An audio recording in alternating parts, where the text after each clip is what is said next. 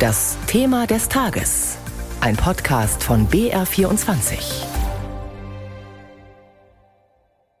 Bleierne Müdigkeit, Kopfschmerzen, Herzrasen, Haarausfall. Diese und andere Langzeitfolgen begleiten durchschnittlich jeden Zehnten nach einer Corona-Infektion. Von Long-Covid ist die Rede und darum geht es jetzt in unserem BR24-Thema des Tages.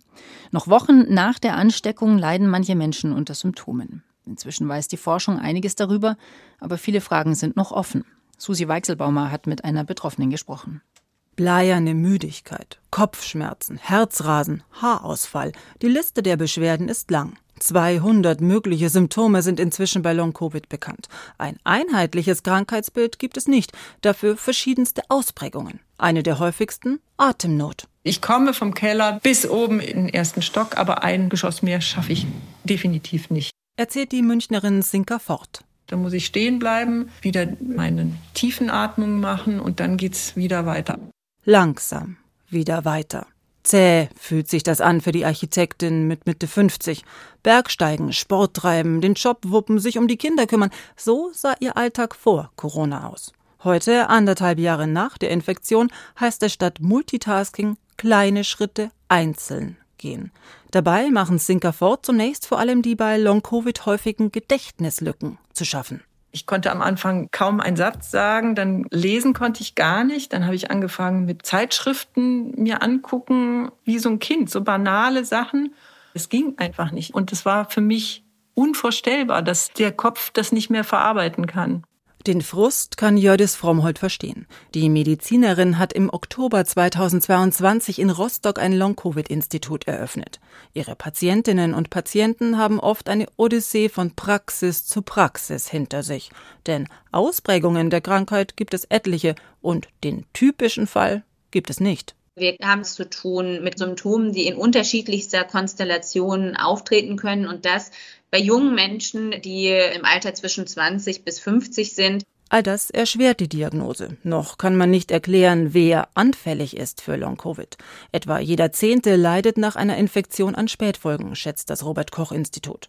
Etwa doppelt so viele Frauen wie Männer sind es offenbar. Aber sportliche, vorher gesunde, junge Menschen trifft es genauso wie ältere oder Vorerkrankte.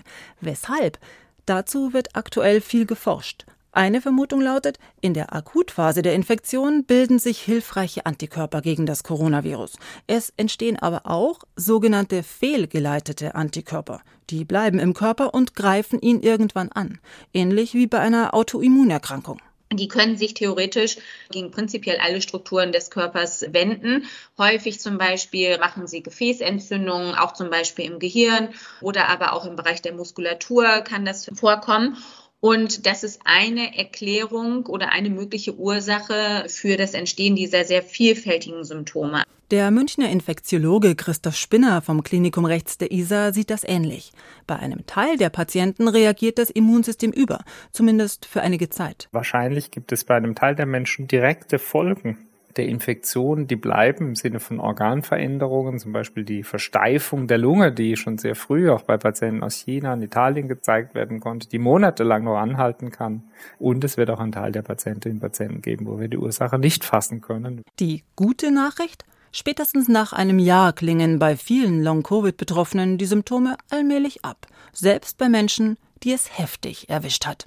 Susi Weichselbaumer berichtete. In Berlin werden heute in einer Protestaktion 400 Feldbetten mit Porträts von betroffenen Long-Covid-Patienten aus ganz Deutschland auf der Rasenfläche vor dem Reichstagsgebäude aufgestellt. Diese Porträts stammen von der Instagram-Seite Nicht genesen. Geplant ist auch die Übergabe einer Petition mit fast 60.000 Unterschriften. Um die Folgen von Long-Covid geht es heute Abend auch im Bundestag. Die CDU-CSU-Fraktion hat dazu einen Antrag eingebracht und dabei geht es unter anderem um die Anerkennung einer Long-Covid-Diagnose. Meine Kollegin Claudia Schaffer hat mit Moritz Pompel aus unserer Wissenschaftsredaktion darüber gesprochen. Long-Covid, wird das eine neue Volkskrankheit? Also wir wissen es nicht genau. Es gibt Schätzungen, wonach allein in Deutschland ein bis zwei Millionen Menschen betroffen sein könnten, aber eindeutige Zahlen haben wir nicht. Für Kinder und Jugendliche gibt es zum Beispiel noch gar keine genaue Definition, was das Krankheitsbild überhaupt bedeutet. Und feststeht, es gibt aber viele Betroffene und die sagen, es fehlt an fast allem, sprich an Forschung, was genau zu Long-Covid führt, an Anlaufstellen und an Therapiemöglichkeiten. Und jetzt geht es eben genau darum, heute im Bundestag, wie man diesen Menschen besser helfen kann. Nach Informationen der Techniker Krankenkasse sind Long-Covid-Patienten durchschnittlich 83 Tage lang krankgeschrieben. Es gibt Spezialambulanzen für Betroffene, aber insgesamt noch viel zu wenig in Deutschland. Und was kann man therapeutisch denn überhaupt machen? Ja, es wird versucht, beispielsweise mit Medikamenten zu arbeiten, die das Immunsystem unterdrücken. Dann werden auch Entzündungshemmer eingesetzt, Antihistaminika zum Beispiel, und es wird aber auch zum Beispiel auf Dinge wie Psychotherapie gesetzt. Das Problem bei einigen Betroffenen ist, die sind auch ähm, nach kleinsten Belastungen, also wenn man jetzt an Psychotherapie denkt, extrem fertig nach kürzester Zeit und äh, können dann teilweise ja Tage oder Wochen lang nicht mehr aufstehen. Es kommt zu einem regelrechten Crash. Das heißt, man muss da sehr sehr vorsichtig sein auch bei der Therapie. Und was einfach fehlt momentan noch ist der Durchbruch, also dass man sagt, das ist ein Medikament, das allen hilft. Sowas gibt's nicht.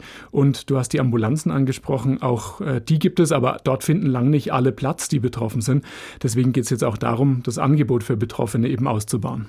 Wie ist es denn überhaupt mit der Anerkennung von dieser Krankheit? Hat sich das schon durchgesetzt?